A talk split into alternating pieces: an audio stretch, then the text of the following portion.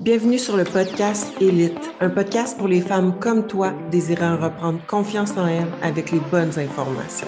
Prête à changer ta vie? Ça commence ici.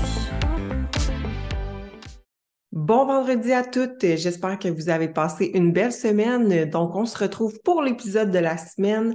Et cette semaine, on va parler d'une cliente qui euh, m'a beaucoup inspirée, que je trouve ça super intéressant. Euh, je vais vous parler un peu de son parcours, puis qu'est-ce qu'on a fait ensemble. Donc, il s'agit de Karine. Euh, Karine, ça fait maintenant six mois qu'elle est avec moi. et on est parti de 170 livres et en date de cette semaine, j'ai eu ma, mon Zoom mensuel avec elle, dans le fond, pour son suivi et on est maintenant rendu à 158 livres. Et je trouvais ça super intéressant euh, d'expliquer un peu son parcours, puis qu'est-ce qu'on a fait ensemble pour réussir vraiment à se rendre à ce poids-là, quand même, on va se le dire, en, peu de temps. Euh, donc, euh, voilà. Donc, dans le fond, Karine, quand elle m'a contacté il y a six mois, elle m'a mentionné qu'elle voulait perdre du poids, puis une fois que le poids perdu était plus là, dans le fond, qu'elle voulait tonifier le tout, puis garder une bonne masse musculaire, donc tomber plus en body recom. Puis, dans le fond, quand j'ai fait son évaluation initiale, Bon, ça faisait énormément longtemps qu'elle s'entraînait, euh, donc je considère ça comme euh, une experte, on va dire. Tu as des débutantes intermédiaires euh, avancées, donc c'était était à un niveau avancé. Elle connaissait les tempos, bien exécuter les mouvements, tout ça. puis le fond, son alimentation était bonne aussi. puis en fait, en creusant un peu plus loin, quand je lui ai demandé qu'est-ce qui faisait en sorte que ça fonctionnait pas et tout ça, en fait, c'est qu'elle avait un petit peu euh, le syndrome de trop vouloir en faire, justement. Donc, niveau entraînement, quand j'ai creusé un peu plus, parce que là, je me disais, OK, elle s'entraîne, elle fait de la marche à l'extérieur, elle fait son cardio, puis elle mange bien, mais elle n'a pas les résultats qu'elle veut présentement. Donc, en creusant un petit peu plus loin, au niveau de ses entraînements, elle s'entraînait six fois par semaine en musculation, 40 minutes à une heure, plus 40 euh, minutes à une heure de cardio, plus une heure de marche à l'extérieur, plus 20 minutes de yoga. Euh, je me souviens plus si son yoga, c'était à chaque jour ou quelques fois dans la semaine. Donc là, on s'entend que ça fait une grande dépense énergétique et on s'entend que c'est un stress assez intense sur le corps. Par la suite, on s'en va voir au niveau de son alimentation. Je me suis dit, bon, ça se peut qu'elle s'entraîne autant, puis que si elle a une grande dépense énergétique, si elle mange suffisamment, il y en a pour qui il n'y a pas de problème, même si ça reste quand même beaucoup euh, d'activité physique. Et en regardant son alimentation, euh, bon, je lui ai demandé qu'est-ce que tu manges? J'ai dit, moi, les, euh, quantités approximatives. Donc, je prends ça en note, tout ça. Puis, quand je me suis mis à faire ces plans, j'ai commencé par la portion alimentation. Puis euh, j'ai calculé en fait avec les portions et on était à un 1000 calories approximativement. Là, et, puis 1000 calories, j'exagère même un petit peu. C'était presque un 900 calories dans le fond. Puis elle m'avait dit que ça faisait longtemps qu'elle mangeait de cette façon-là. Donc, son choix d'aliments, il était sain. C'était des bons aliments à manger. Euh, elle mangeait des œufs le matin avec euh, une tranche de pain, avec des petits fruits, puis euh, un petit peu de beurre d'amande. Euh, après ça, elle mangeait pour dîner un omelette aux légumes. Après ça, elle mangeait pour souper viande, légumes. Et le soir, elle mangeait du yogourt avec des framboises et quelques noix. Donc, on s'entend que c'est considéré comme santé. Il n'y a aucun problème avec les aliments qu'elle vient de me dire. Puis, euh, elle n'avait pas non plus de problème euh, de binge eating ou elle cheatait pas non plus. Euh, elle, ne buvait pas d'alcool non plus. En fait, là, ça fait ça fait un bout qu'elle sobre, donc elle boit pas d'alcool. Donc, elle me disait, Sarah, je comprends pas qu'est-ce que je fais de pas correct. Puis quand moi, j'ai regardé ces photos, je le vois tout de suite. Si quelqu'un, pas me ment, mais si quelqu'un a justement, elle me dit ce qu'elle mange, puis qu'elle s'entraîne comme ça, euh, si c'est vraiment ces aliments-là qu'elle mange, VS, si elle mange, exemple, euh, des aliments super inflammatoires, des gros cheats, puis tout ça, je le vois tout de suite si la personne fait de l'inflammation ou si elle est ballonnée. Puis effectivement, on voyait qu'elle avait un pourcentage de gras élevé, donc un petit surpoids, mais c'était pas de l'inflammation. Donc clairement, la cloche qui m'est sonnée, c'était le cas parfait, l'exemple parfait d'une fille qui en fait trop et qui ne mange pas assez et que le stress au niveau euh, interne du corps est super élevé, puis que le métabolisme, dans le fond, euh, au fil des années, il s'est créé des adaptations étant donné euh, l'apport calorique trop bas, dans le fond. Donc, je me suis dit, là, on va réduire le stress au maximum et ça va être d'en faire moins, mais de faire euh, une reverse, donc de manger plus. Donc, moins d'entraînement et commencer graduellement à augmenter euh, les calories pour réduire le stress du corps. Donc, ce que j'ai fait, euh, bon, ben, premièrement, on a réduit l'entraînement à 5 fois 40 à 45 minutes. On a réduit le cardio aussi à 5 fois 20 minutes. Et euh, au niveau de la marche, par contre, ça, je l'ai laissé. Et si elle veut faire du yoga, ça aussi, pas de problème. Donc, juste réduire un petit peu euh, le volume d'entraînement en soi pour qu'elle ait deux journées off ou ce qu'elle peut faire du yoga ou aller marcher, mais il nous faut absolument deux journées off dans sa semaine. Donc, euh, je lui remets ça. Puis aussi, ce qu'elle m'avait mentionné, c'est qu'elle avait eu des entraîneurs dans le passé puis elle faisait des séances en présentiel, mais elle me disait, Sarah, je sens absolument pas mon fessier. Puis euh, on m'a toujours fait faire beaucoup de fessiers, mais pour vrai, ça ne change rien, c'est complètement désactivé. Euh, donc, bien évidemment, elle, son objectif, c'était d'avoir un ventre plus plat puis de commencer graduellement à bomber le fessier. Là, je lui ai dit, écoute, Karine, c'est impossible à ce qu'on euh, grossisse ton fessier, à ce qu'il devienne plus bombé si tu ne sens pas tes muscles de tes glutes. Donc, je, je me suis mis à lui faire faire beaucoup d'activation euh, dans ses workouts. Euh, donc, il y a plusieurs méthodes d'activation, des iso hold, euh, il y a des 1 et 1 quart en contraction, il y a des exercices qu'on peut mettre avec des bandes élastiques avant de commencer son workout. Fait bref, je lui ai fait un petit mélange de ça. Puis euh, là, ça, ça a fonctionné. de plus en plus, elle sent bien ses glutes. Puis on le voit dans ses photos aussi, ça commence à relever un peu. Donc, ça commence à prendre forme. Mais ça a pris du temps. là, ça fait six mois. Ça a pris un bon six mois avant qu'on réussisse à y faire développer son mind-muscle connection à ce niveau-là.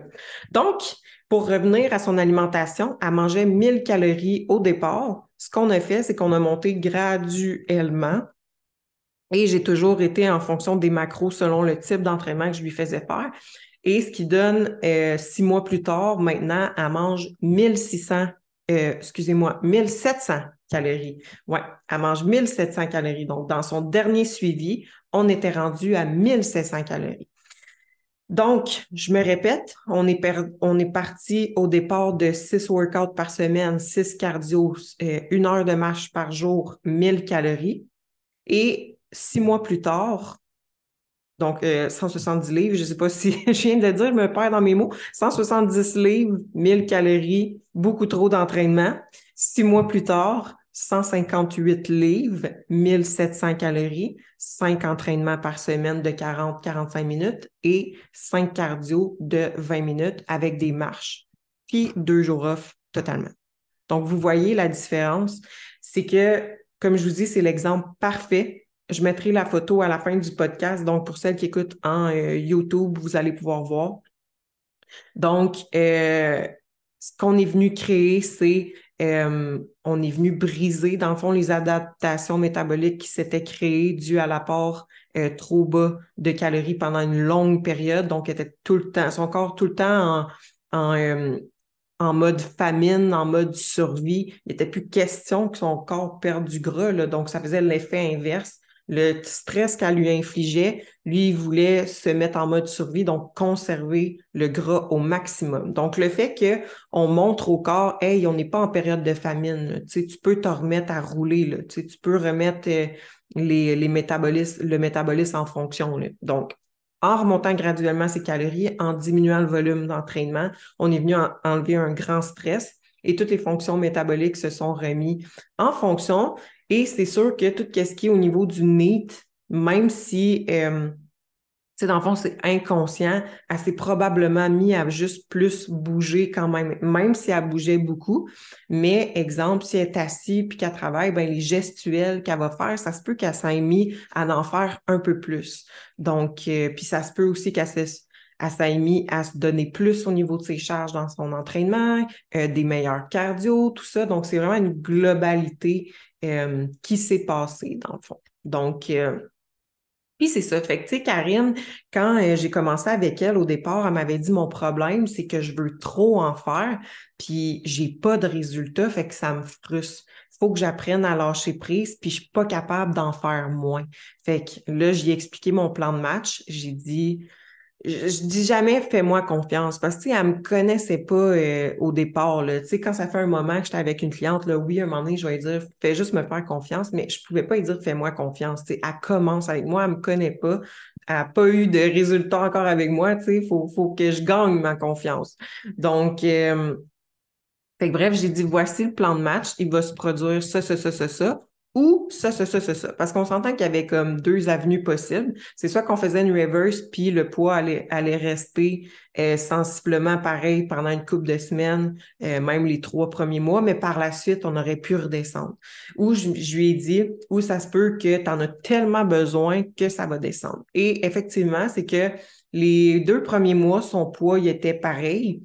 Euh, le troisième mois, ça a augmenté un peu, puis par la suite, bang, ça s'est mis totalement à descendre, ce qui a fait en sorte que maintenant, on est à 158 livres. Donc, euh, vous voyez le pattern que ça peut faire quand on fait une reverse. Mais en bref, le gros problème, c'était qu'elle mangeait pas assez, elle en faisait trop. Donc, beaucoup trop de stress euh, sur le corps.